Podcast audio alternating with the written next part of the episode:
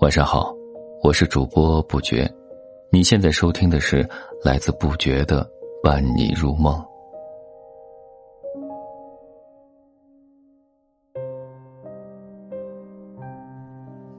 今天和你分享的是独处。人前独撑太久，人后独处的时光就是一种自救。有时手捧一杯温热的奶茶，望着窗外发呆。什么都不想，就很好。如果说用一句话来概括独处的状态，大概就是书中写的那样：声音在喉咙里沉默，但心里热闹蓬勃。人们常说，与自己作伴时会变得敏感，能够注意到平时忽略掉的细枝末节。平日里的生活太过密集，偶尔按下静音键，与自己相处和内心对话。拥有独处的勇气，不缺乏孤独的魄力，最后发现轮廓更加清晰的自己。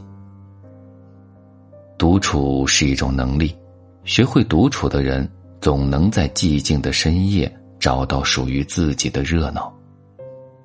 越来越喜欢自己一个人吃饭、看书、看电影、逛街，不是说不喜欢热闹，只是越来越享受一个人独处的自由。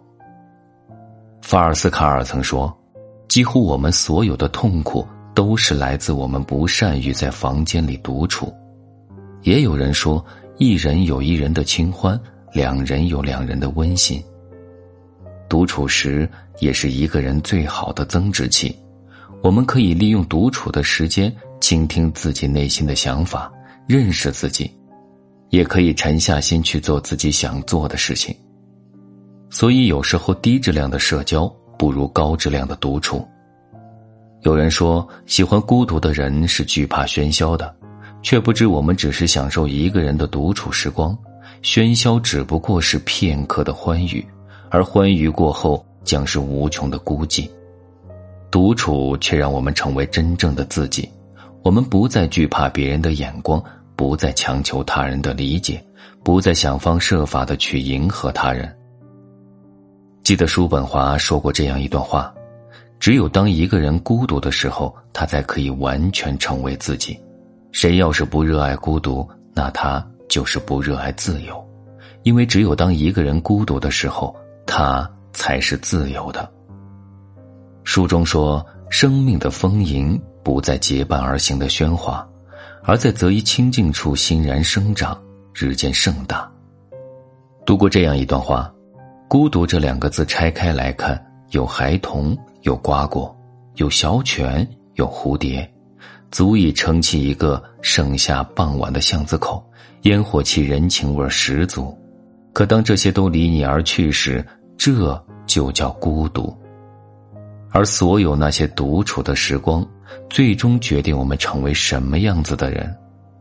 愿我们爱的时候不辜负人，玩的时候不辜负风景。睡觉的时候不辜负床，一个人的时候不辜负自己。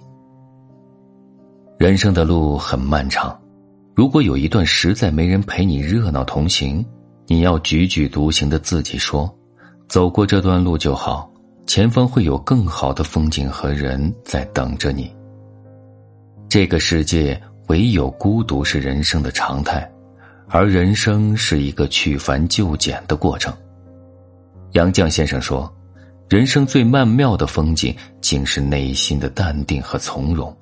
我们曾如此期盼外界的认可，到最后才知道，世界是自己的，与他人毫无关系。独处是一个人的清欢，是安静，也是自由。最后，愿我们能把生活调成自己喜欢的频道，祝世界继续热闹。”祝我依旧是我。